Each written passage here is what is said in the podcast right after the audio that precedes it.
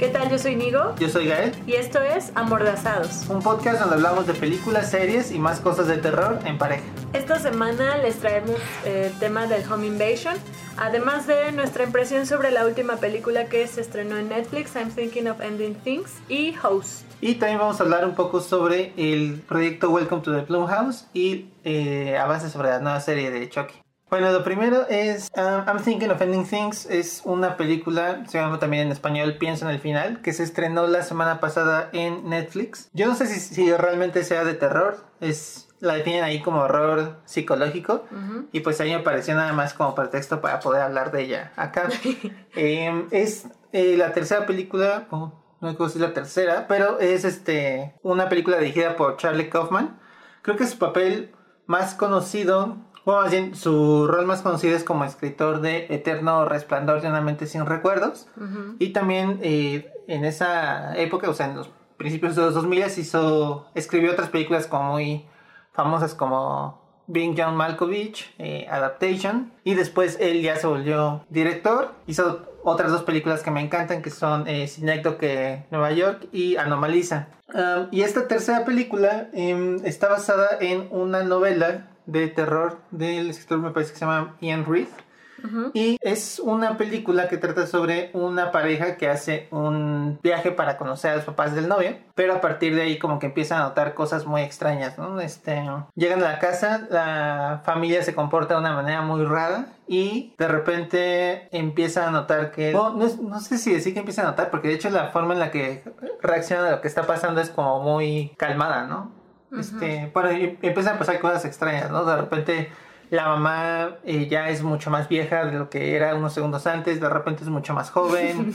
Eh, el, el, papá también siempre está como en esta desincronización de, de edades y demás. Hay un momento en el que ella comenta que estudia física cuántica, pero luego dice que estudia gerontología. O sea, ah, bueno, sí. Es que dijo como física cuántica y luego otro tipo de física y luego geronto no sé qué. o sea, sí. Y pues también algo que tiene es que este personaje de la chica nunca tiene un nombre fijo, ¿no? Siempre es Lucy, a veces es Luis. Entonces hay como esta idea de que no sabes realmente qué está pasando y eso es quizá lo que crea como la experiencia del horror psicológico, pero es mucho más existencialista, ¿no? Y bueno, pues aquí, ¿qué, te puedes pues, O sea, justo lo que mencionabas de no estamos seguros de que sea una película de horror, ¿no? Y que se maneja como un thriller a mí la verdad sí me parece, o sea, pensando como en qué nos podría dar miedo en nuestros tiempos, o sea, yo creo que los padecimientos mentales y como todo este, pues sí, terror psicológico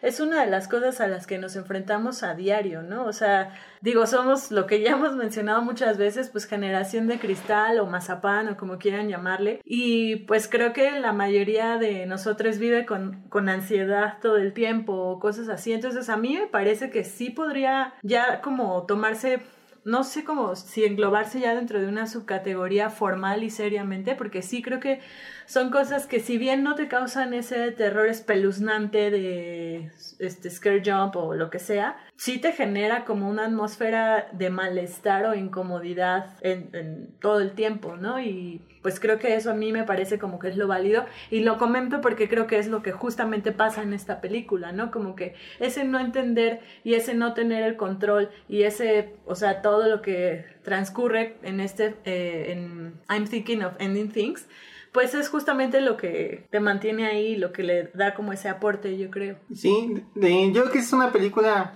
no que sea muy difícil de entender, porque es compleja, porque no es una narrativa muy lineal y de hecho es de estas películas donde justo en el mero final, o sea, la última imagen que vemos en pantalla es lo que hace que amarre toda la película. Y y durante todas las dos horas previas como que no entiendes muy bien qué está pasando, ¿no? Hay por ahí de repente, eh, paralela como vemos el viaje en auto de esta pareja, vemos a un, como escenas de repente de un hombre trabajando, este, como en un... ¿Un conserje? Ajá, sí, de conserje en una escuela, como que no entiendes muy bien la relación, ya después como que van cayendo las piezas, va encajando todo, y ellos mismos son los que van dando estas pistas de, a través de eh, las cosas de las que hablan, pues sí, los temas en general de la película hay como muchas intervenciones, tienen este tipo de pláticas en las que se pueden a elaborar sobre alguna idea filosófica o sobre un poema, sobre una... mm, Pues también tiene que mucho, mucho que ver con el arte, por ejemplo. Hay por ahí una discusión sobre el arte Abstracto. abstracto. Hay una, eh, un momento en el que empiezan a platicar de una película de John Cassavetes y eh, la chica dice citas de una crítica de cine muy famosa de New York, que es una crítica negativa, y tienen ahí un intercambio sobre si una película vale por sus méritos cinematográficos o basta con que haga simpatizar a la gente con los personajes, ¿no? Entonces, es como esta película que creo que está mucho tiempo, pues, haciéndote adivinar hacia dónde va.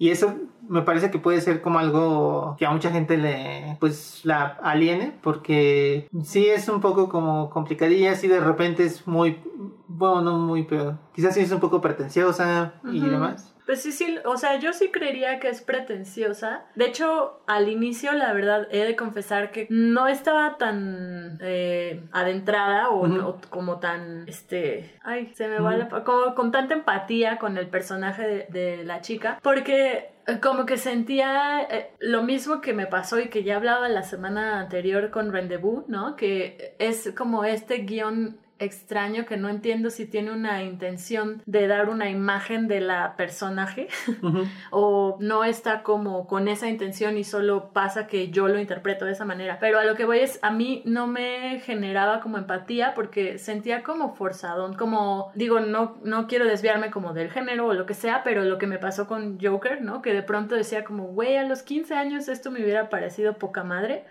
pero ya ahorita a los 30 digo... Ay, ya, Ajá. ¿no? O sea, como que sí, sí me parece pretenciosa en ese sentido y cansada.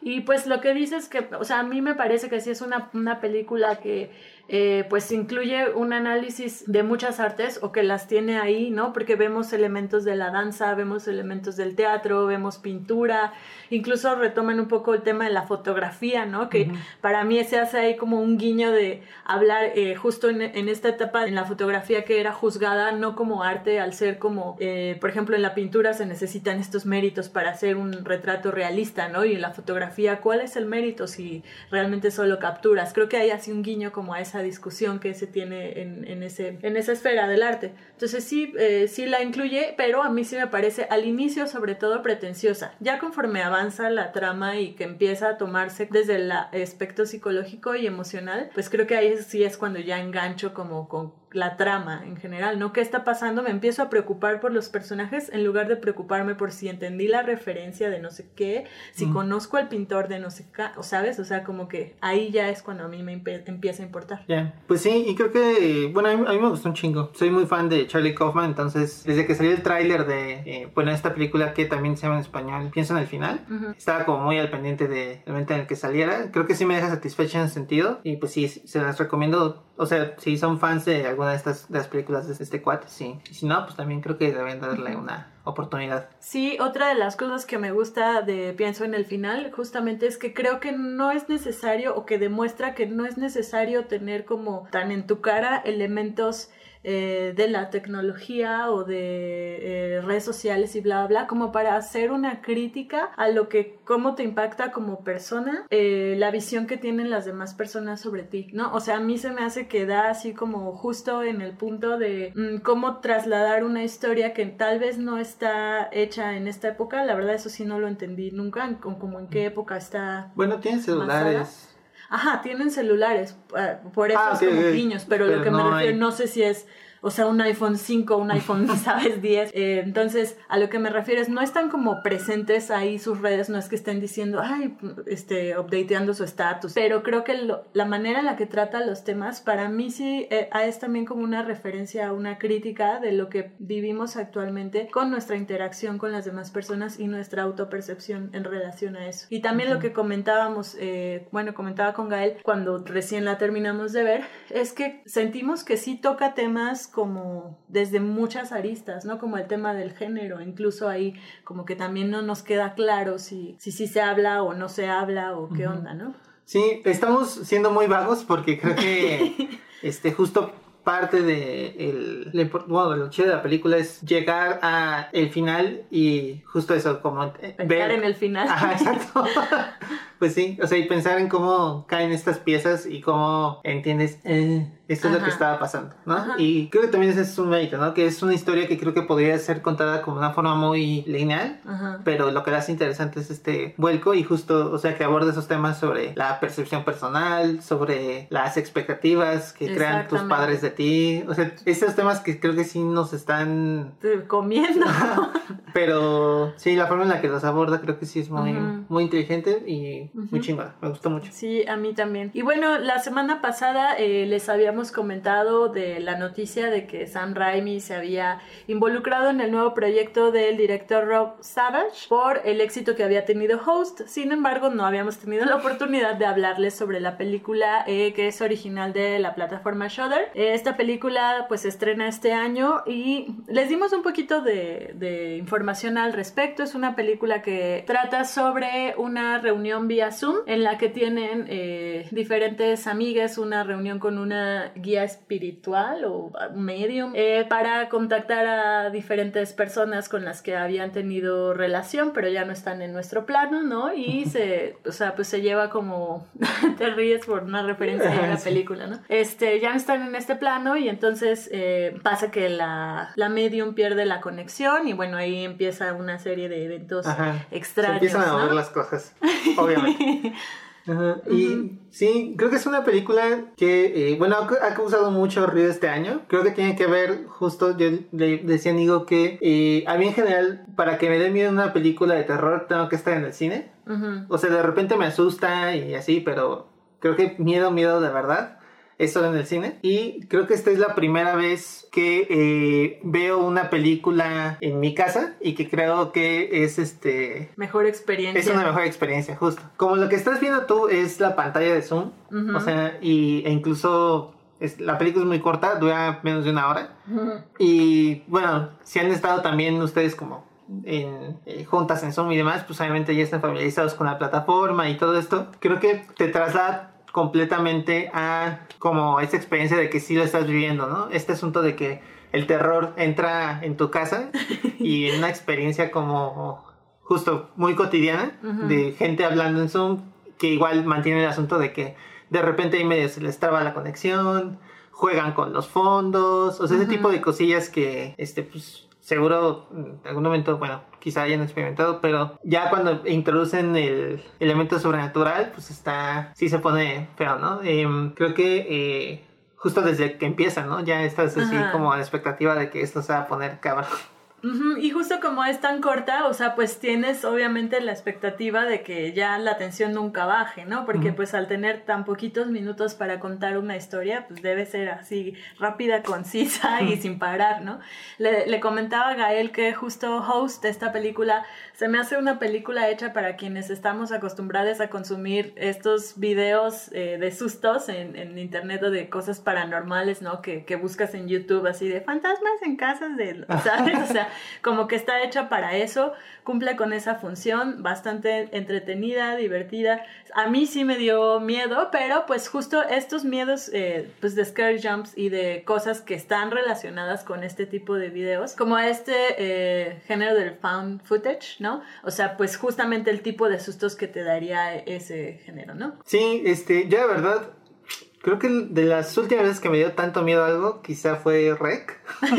y, pero creo que tiene que ver muchísimo con, con lo que hemos dicho, ¿no? Que si es una película para que, hecha para que la veas en tu casa, incluso creo que si la ves en tu laptop te va a dar un chingo de miedo Sí. justo por cómo emula la, la Plataforma. Y de hecho tiene una idea muy chistosa de cómo comenzó la...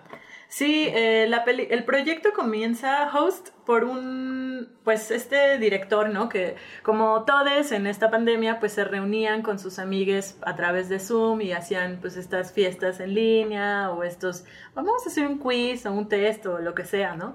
Entonces como que el director eh, Rob Savage como que piensa en una idea en la que podría asustar a sus amigues. Entonces genera o sea, hace una reunión con todos como para decirles, güey, es que algo está pasando en mi ático, ¿no? Y todo es así como, ay, güey, pues seguro X, ¿no? Son ratas, lo que sea. Entonces como que genera toda esta ambientación para eh, enseñarles algo que los aterrorice.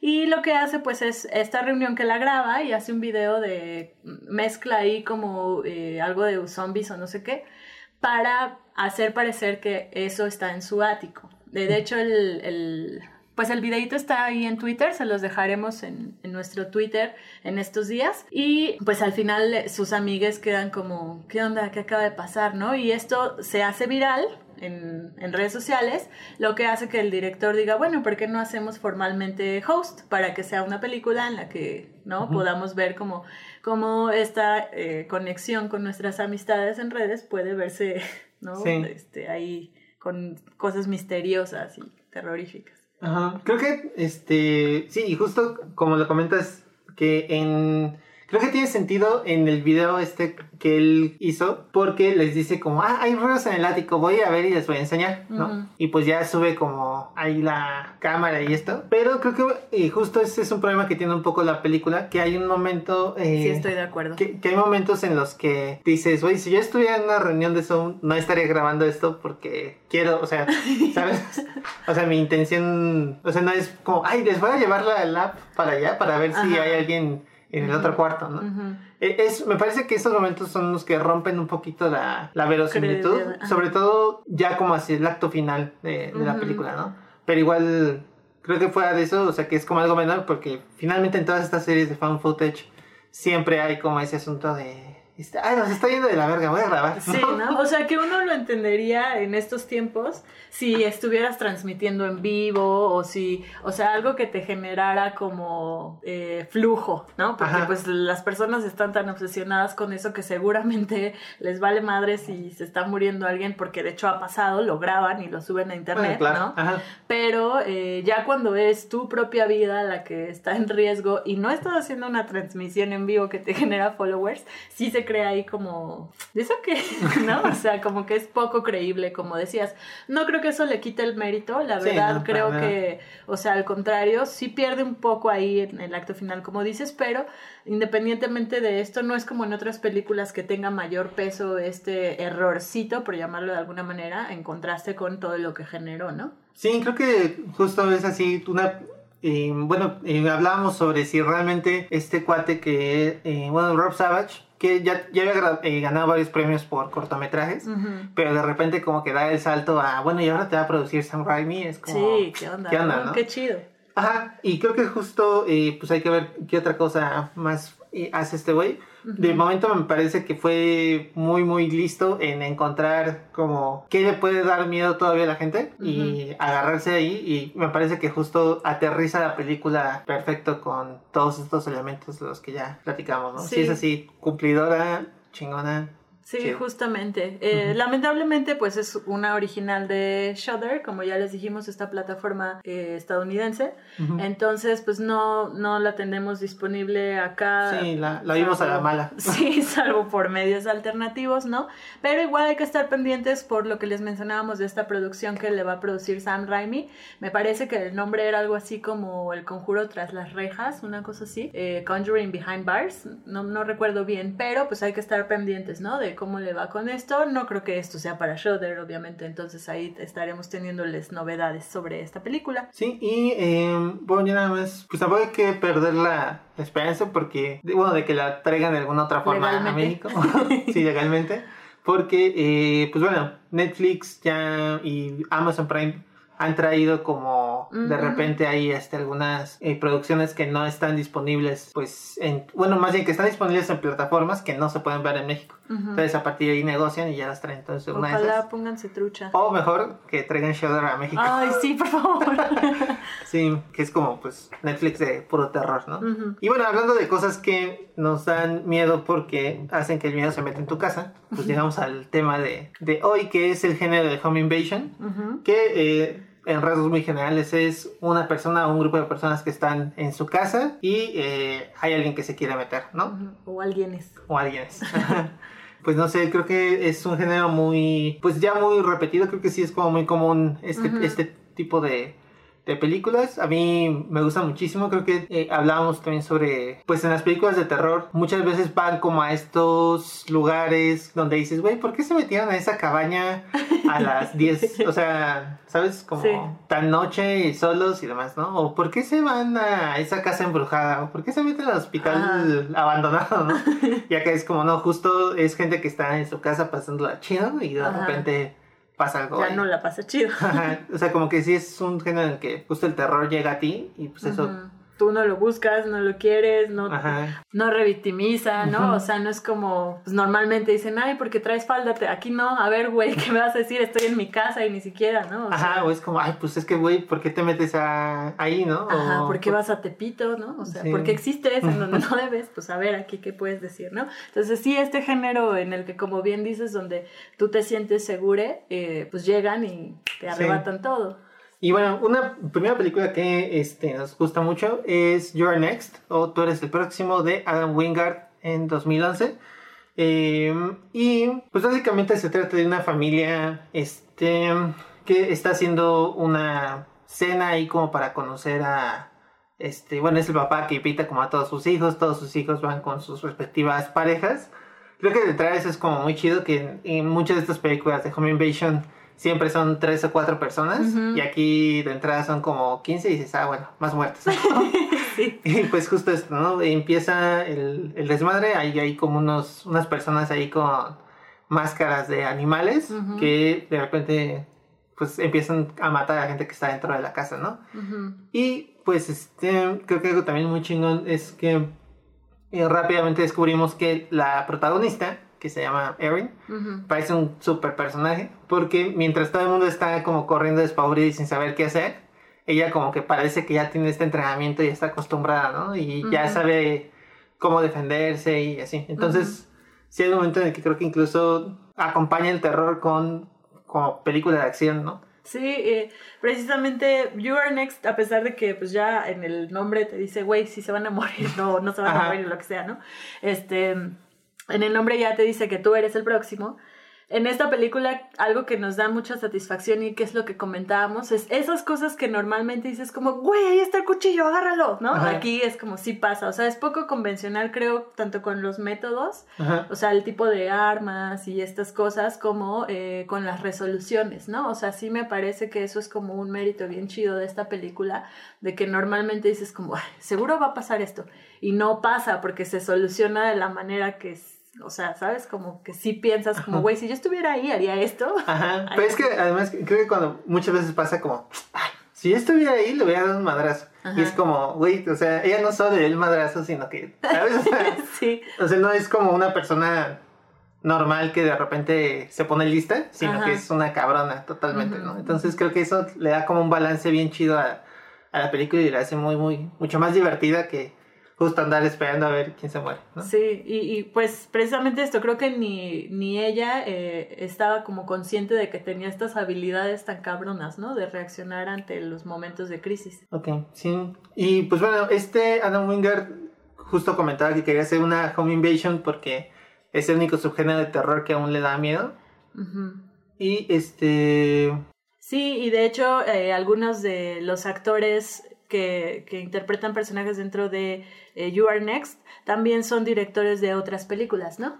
Sí, de hecho, em, se menciona que eh, de alguna forma Your Next es, pertenece a este movimiento como de cine independiente de eh, como actuaciones muy naturalistas, que pues es gente que no es, bueno, pues sí, que no es de actuación, sino que de repente empieza a actuar como porque es amigo de alguien. Ujú. Y este, así como es el Mumblecore, este género de cine independiente, pues o sea, como Mumblecore, ¿no? Mm, ujú. Por esto. Y Pues bueno, You Are Next la van a encontrar eh, afortunadamente en diferentes plataformas. Está en YouTube, está, cuando decimos YouTube obviamente nos referimos a renta o compra, ¿no?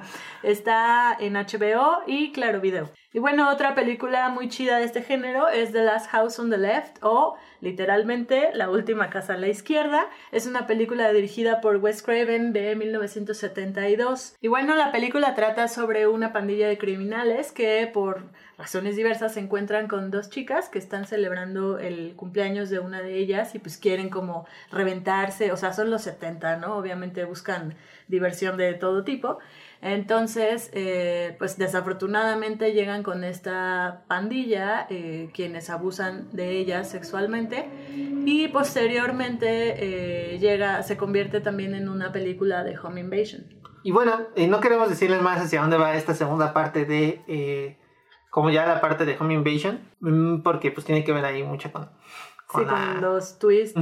Pero justo me parece una película muy... que si te deja un hueco en el estómago cabrón, digo, hay un poco de como content warning, pues este hay una escena de violación muy muy explícita. Sí, de hecho cuando la estábamos viendo, pues ya hemos dicho en episodios anteriores, es un tema que para mí es muy sensible y pues sí, completamente. Mientras veíamos The Last House on the Left, sí le dije a Gael como, güey, creo que es la primera vez que veo una escena de violación, eh, porque pues es algo obviamente recurrente, no solo en este género, en diversos géneros, ¿no?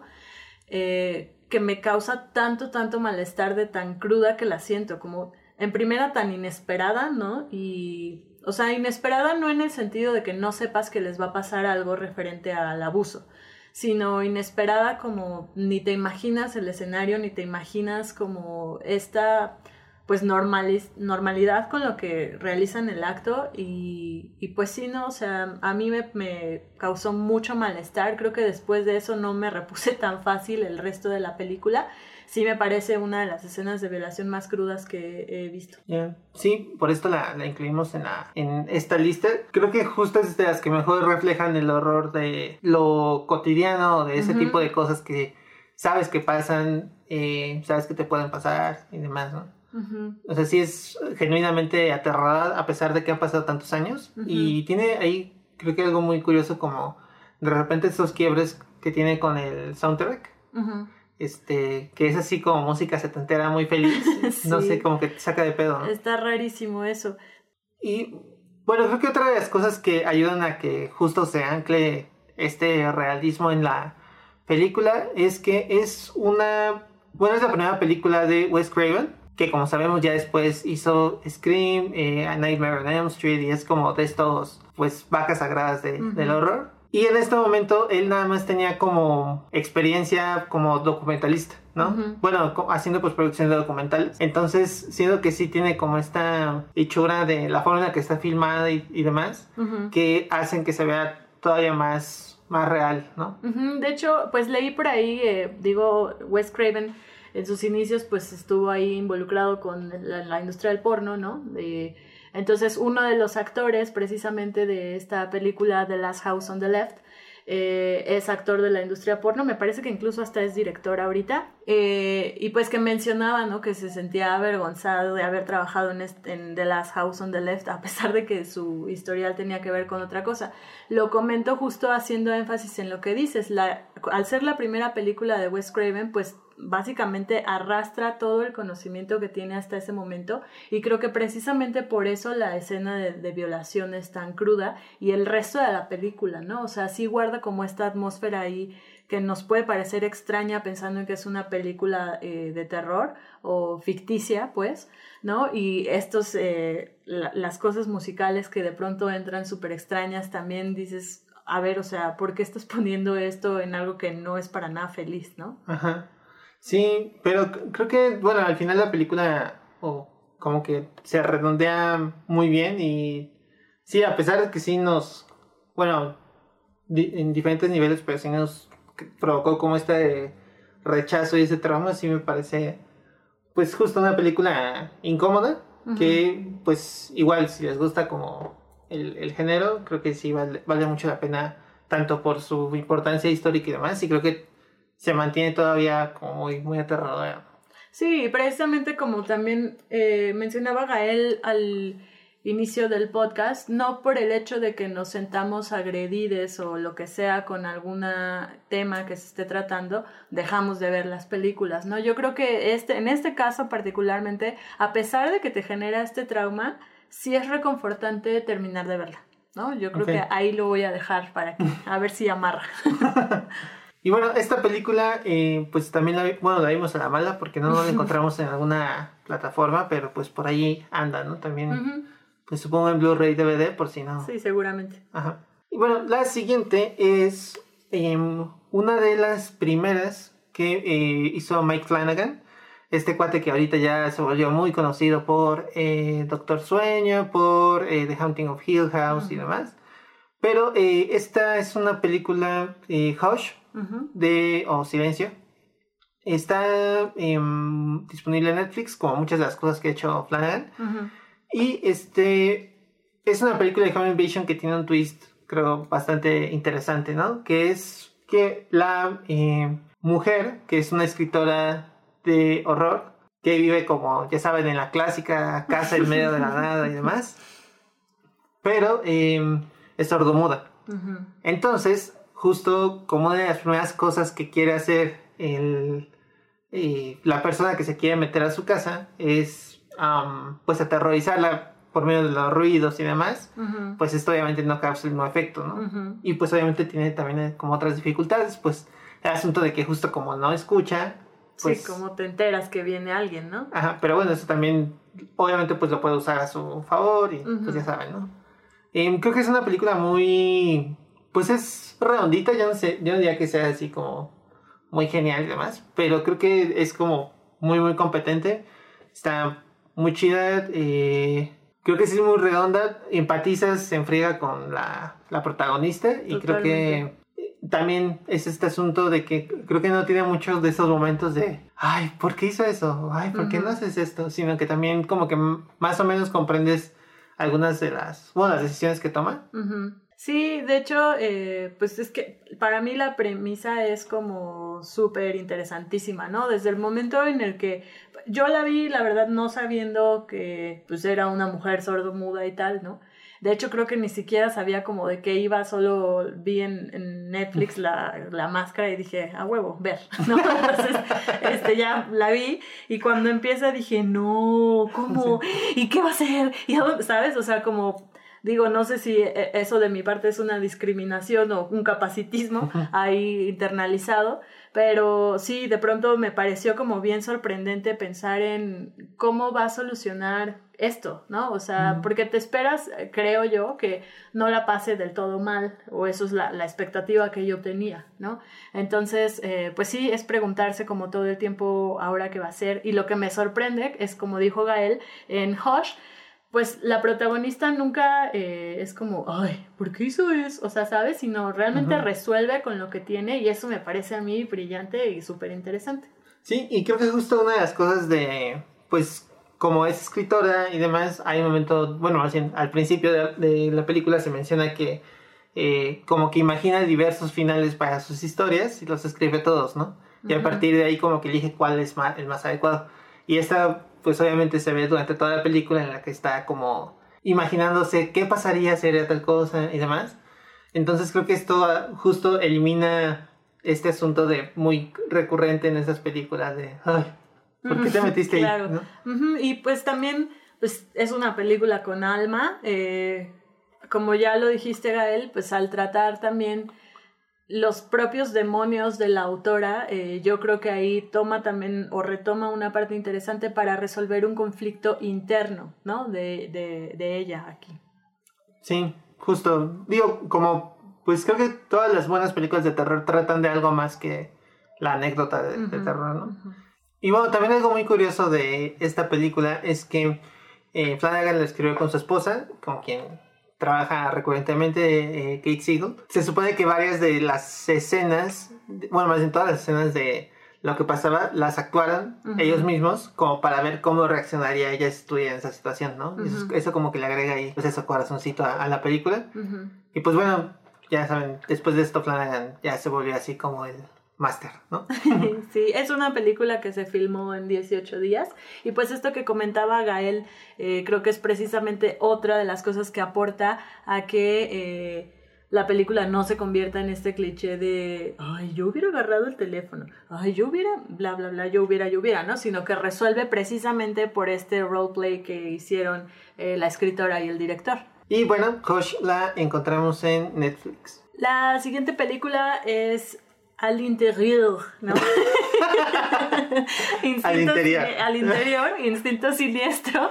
Eh, es una película de 2007 eh, de Alexandre Bustillo y Julien Mori. Es una película que trata sobre una fotógrafa que eh, está embarazada y está en su casa sola durante las festividades navideñas.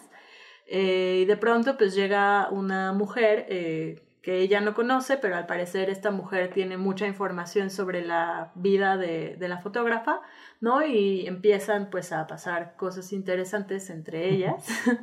y pues es de completa violencia, la verdad, ¿no? Yo creo que una vez que la mujer entra a la casa de esta fotógrafa, pues ya no paras de ahí, de la atención. Sí, de hecho, esta película, em, pues yo la vi hace unos años y la volví a ver ayer con, conmigo porque este, sí me pareció justo que cuando sí íbamos a hablar de este tema, creo que sí es de esas que sí me, me marcaron un poquito porque creo que el nivel de violencia es muy, muy cabrón. Es, o sea, es, sí es una película que te agota eh, de lo, lo violenta y lo sangrienta que es. Creo que ya es muy obvio, este, más o menos hacia dónde va, pero pues el asunto de que esta mujer está embarazada y la mujer que está atacando trae unas tijeras, ya de ahí te hace pensar cosas así. Y justo eso, ¿no? Todo el tiempo estás como esperando que y haya como estas escenas de, pues, no solo por la tensión, sino como también el, pues no sé, como esta imaginación que va hacia esos lugares de qué va a hacer con este con ese cuchillo, qué va a hacer con las tijeras. O sea, siento que es como de esas películas que te hacen imaginar como el peor escenario posible y después pasa algo peor. Sí, o sea, tú decías, ay, no soy tan malo por pensar en esto y güey, me rebasó por completo, ¿no? Entonces sí, al interior sí es una película que además de tener toda esta violencia y todo este tensión todo el tiempo, toca temas que también me parecen, o sea, interesantísimos la perspectiva desde que te la maneja, ¿no? Que es básicamente la maternidad. Sí, también pues creo que es una película, bueno, justo siendo la maternidad como el tema principal, el asunto de el instinto de supervivencia, de... Pues incluso cómo se le ve a la mujer embarazada socialmente, ¿no? Que es como esta vulnerabilidad, esta inutilidad, ¿no? Como de, ay, no, es que está embarazada, no hay que dejarla sola porque, ¿qué va a ser? Pobre, ¿no? Entonces, o sea, creo que la película la aborda desde una, una perspectiva muy interesante, que es como, a ver, güey, sí estoy embarazada, pero eso no me convierte en un parásito, ¿no? Y bueno, también creo que justo además de lo que hace la protagonista, creo que en el espectador genera como esta, pues sí, como esta percepción justo de vulnerabilidad y de, eh, además de que tienes el misterio de quién es esta mujer que lo está atacando y, todo. Y eso también combinado con la, pues con la brevedad de la película, la hace muy, muy intensa, ¿no? Em, justo es de estas que cuando empiezan a pasar las cosas, ya, chingo a su madre, ¿no? No, te relajas. no descansas nunca. Y te drena totalmente, ¿no? O sea, es como que sí te, te cansa lo, la, pues sí, lo, pesado de, la violencia, de las emociones de eh, esta mujer. Y ya, y justo, bueno, yo comentaba a Nio que desde la primera vez que la vi, o sea, la última imagen que hay en la película no se me olvida. Sí, o, sea, se van a acordar de nosotros cuando estén viendo esa película, ¿no? Eh, bueno, al interior. Sí, y también tiene algo bien padre justo en el recurso del color, ¿no? Que, que se relaciona con esta eh, escena que menciona Gael, de cómo inicia y cómo termina. Ahí la línea del color va preciosamente narrada, ¿no? Sí, pues estos, pues este rojo sangre, así que se te queda así siempre. Y bueno, al interior tampoco está disponible en ninguna de las plataformas que tenemos acá, entonces seguramente directo en DVD o por ahí. Por ahí. y bueno, vamos a cerrar con eh, pues la que quizás es nuestra favorita de, del género y creo que sí es como un cambio muy radical o revolucionario de del género y este del terror también, porque justo es una película que no quería ser de terror, ¿no? Estamos hablando de Funny Games, o creo que en, no, no se tradujo, eh. ¿no? Funny Games yo se quedó como Funny Games tal cual. Que pues es así como juegos graciosos, ¿no? Súper graciosos, ¿eh? De Mikael Haneke, de 1997, a Haneke lo recordarán más recientemente por Amour, yo creo. Y si no, pues realmente me importa porque esta película no tiene nada que ver con, con esa. Este, ¿de qué va? Pues es como una familia que va a su casa de campo. em, bueno, es como un club de golf, ¿no? Algo así. Pues sí es como su casa de campo, pero resulta que también hay un club de golf, porque ricos, ¿no? O Lo que sea. Ajá. Ajá. Sí, y pues reciben la visita de dos güeyes como bueno, no, no trajes, perdón, como vestidos justo para jugar golf. Eh, uno de ellos les pide como unos que le regalen unos huevos para la vecina y demás. Em, y a partir de ahí va escalando en tensión y se vuelve una película de Home Invasion así que creo que lo que aterroriza más es que la forma en la que ocurren las cosas, en las que se convierten como en una película de terror y de, de violencia, es em, muy sutil. O sea, no hay Ujú. como este momento en el que ellos llegan y rompen la ventana y demás, sino que es como una conversación entre adultos, o sea, alguien que toca la puerta, que es como, ah, sí, soy amigo de la vecina. De tu amiga. Ajá. Eh, se mete en la casa y empieza a platicar y de repente ya estás en este escenario de Home Invasion, ¿no? Entonces, creo que eso, además de que genera, bueno, le va abonando atención además, Pues también te genera como esta expectativa de, madre, ya no voy a dejar que nadie entre a mi casa. Sí, ni, ni amigues de amigues. Ah, Así, sí, amigos nadie- en común, no, rechaza. Sí. y pues creo que también, y lo que la hace tan, tan brillante es la forma en la que rompe la cuarta pared, ¿no? Hay muchos momentos en, las, en los que el, uno de los dos este, atacantes, que tiene una de las caras más golpeables que he visto en mi vida, completamente. Eh, de repente voltea a ver a la cámara y le guiña un ojo, Ujú. eh, le pregunta al espectador como, oye, ¿crees que estos sobrevivan? O sea, Ajá. entonces, pues realmente fue, más que una película de terror, fue una crítica totalmente, ¿no? Sí, de hecho, precisamente eh, mencionaba el director de eh, Funny Games que no estaba intencionada a hacer, como ya lo mencionó Gael al inicio, una película de terror, sino más bien esta crítica de cómo impacta la violencia, cómo impacta eh, en los medios, en la sociedad, ¿no? Y precisamente estas intervenciones donde se rompe la cuarta pared, yo creo que es eso, o sea, en ese momento te vuela la cabeza, pero te da risa, o, al menos a mí fue lo que me, me provocó, ¿no? Este preguntar como, ah, pero tú querías ver esto, ¿no? O, o estas cosas que dices, ay, pues sí, ¿no? O sea, el perverso soy yo porque estar queriendo ver eh, cómo torturan, cómo matan, cómo se meten a casas de personas que no han hecho nada, ¿no? Entonces sí, sí creo ahí que pues cumple su función y, y me parece como una propuesta bien interesante. Me parece de hecho más interesante que sí se haya convertido ya en algo tan clásico y del terror, y digo tan clásico nivel, se tuvo que hacer un remake para los gringos, ¿no? Entonces sí creo que es bien interesante cómo eh, pues la crítica da justo en donde quería dar, ¿no? Sí, o sea, se volvió la película que quizá él no quería que se hiciera, ¿no? sí. O sea, que justo está criticando esta violencia y pues, no sé, se vuelve... Sí, danos más, por favor, ¿no? Ajá, sí, es, es una película increíble.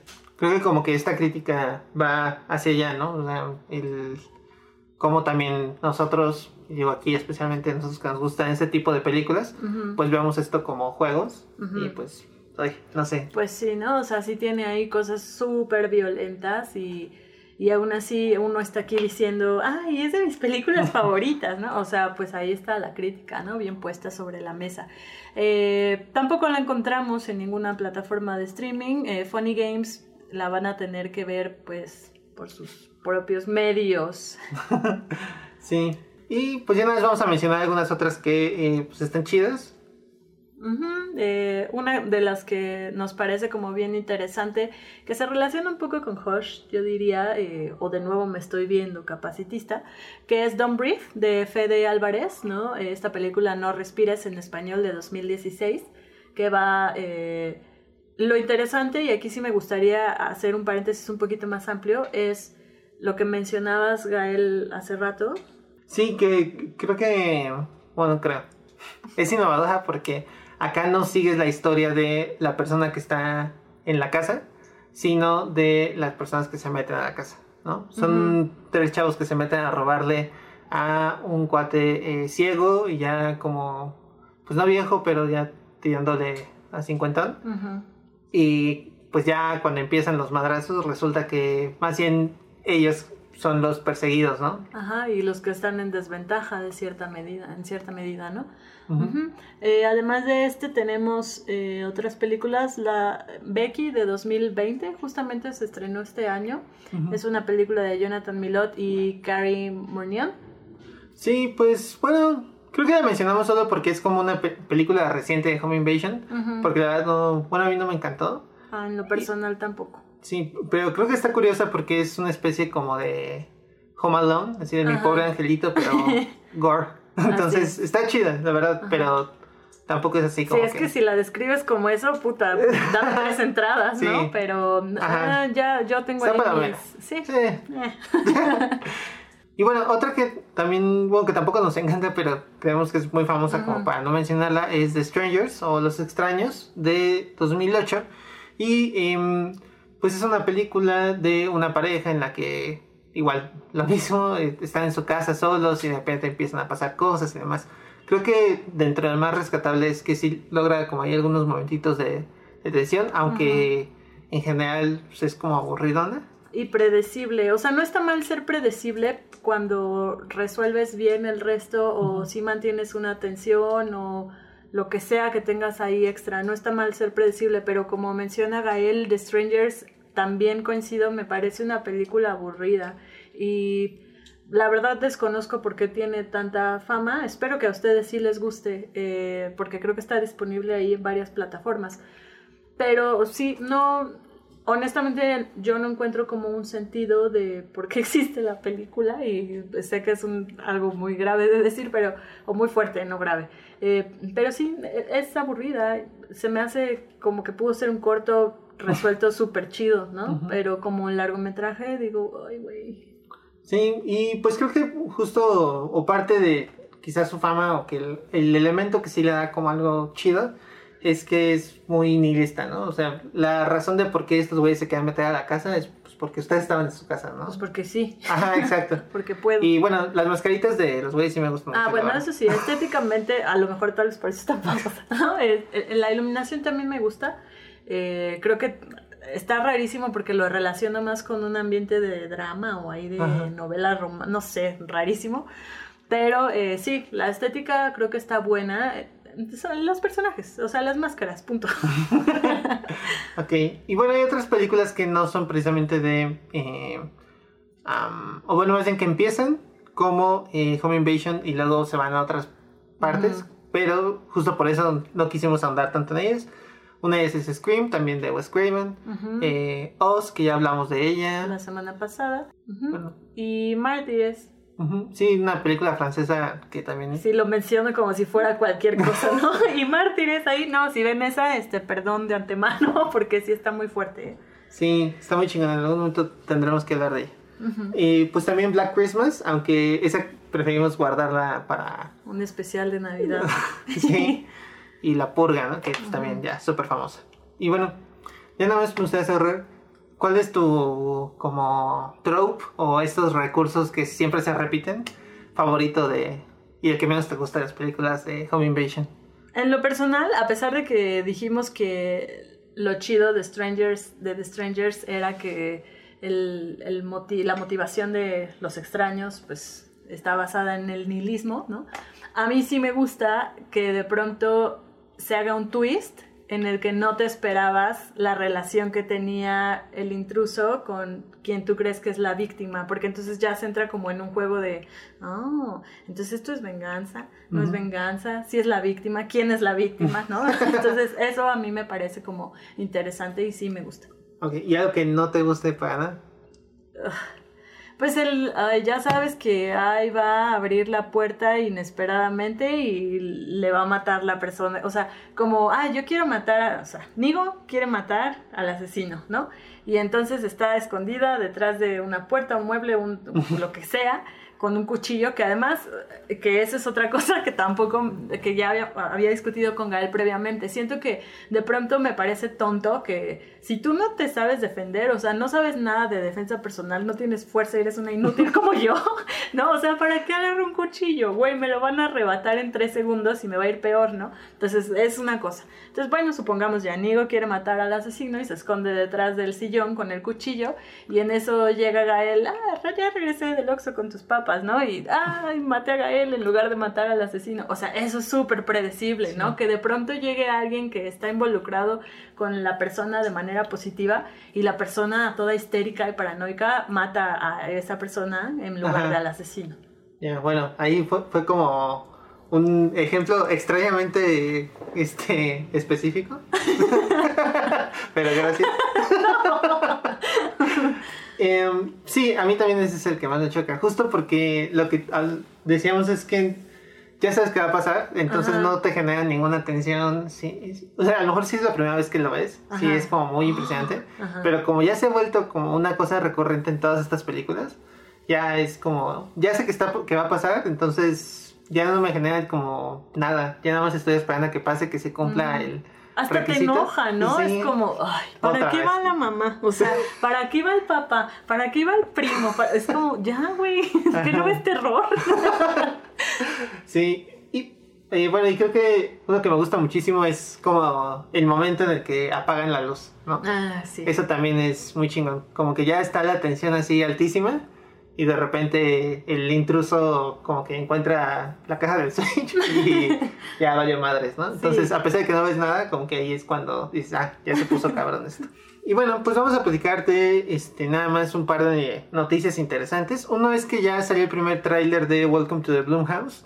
No dejó ver mucho. Eh, este proyecto a mí me parece muy interesante. Van a ser ocho películas producidas por eh, Blumhouse, que pues este, ya hemos hablado muchísimo de, esta productora de Get Out, El Hombre Invisible y demás. Son como ahorita ahí medio consentidos de, del cine de terror. Y este, van a hacer una serie de ocho películas que se van a estrenar en dos tandas. Está como medio extraño la forma de distribución, pero em, el próximo 6 de octubre se van a estrenar dos películas de terror obviamente. Y el 13 se van a estrenar otras dos. Y el próximo año, me parece que en febrero o marzo se van a estrenar las otras cuatro películas, ¿no? Pero, pues bueno, eh, una de las que se va a estrenar este 6 de octubre se llama The Lie y cuenta la historia de que una este, adolescente confiesa haber matado a su mejor amiga y que sus padres, lo que hacen sus padres para tratar de cubrir el crimen. Y otra que se va a estrenar es eh, Black Box, que es de un padre soltero que después de perder a eh, su esposa y perder su, su memoria también en un accidente, se va a meter a un tratamiento experimental, ¿no? Este, pues bueno, ya estaremos viendo estas películas, yo creo. Van a estar disponibles en Amazon Prime. Uh. Y pues ya, vamos a poder verlas acá y les, les comentaremos qué tal. Sí, está muy rara la distribución, ¿no? Pero en lo personal, eh, después de haber visto el tráiler Welcome to the Bloomhouse, sí me, me, llama la atención, la verdad, mantenerme ahí al tanto de a ver cómo solucionan. Sí, como que esos cuates, siento que no tienen así como un récord como perfectos, tienen como de repente algunas ahí, este, malonas, pero, pues a ver. Pues malo. Y bueno, en noticias más alegres, bueno, ni tanto, pero eh, la producción de Chucky de USA Network Sci-Fi se traslada a 2021, obviamente por el resultado del cierre de la producción de, debido a la pandemia que estamos viviendo, aunque los productores estrenan que aún se estrene el próximo año.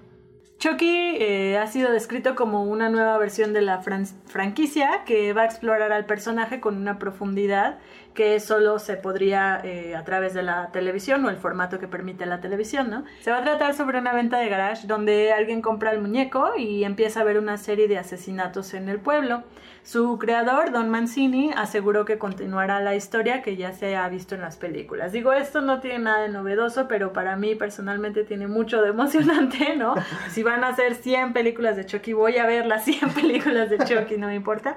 Entonces, eh, pues como comentaba, para quien tenga ahí la duda, lo que pasa es que la producción se eh, retrasó por la pandemia, pero a pesar de este retraso en la producción o que pararan sus actividades, se espera que aún así se logre estrenar el próximo año. Y bueno, algo que yo, a mí no me queda muy claro todavía es cómo van a incluir eh, la nueva Chucky, el reboot que vimos, creo que fue el año pasado o hace dos. Ay, ya ni me acuerdo. Como el tiempo pasa muy extraño en pandemia, no sé. Sí, que tiene ahí como un muñeco muy feo, pero. Ajá. Digo, o sea, normalmente uno celebraría que Chucky fuera feo, pero en este caso no. Ajá. Sí, está muy. Bueno, no sé.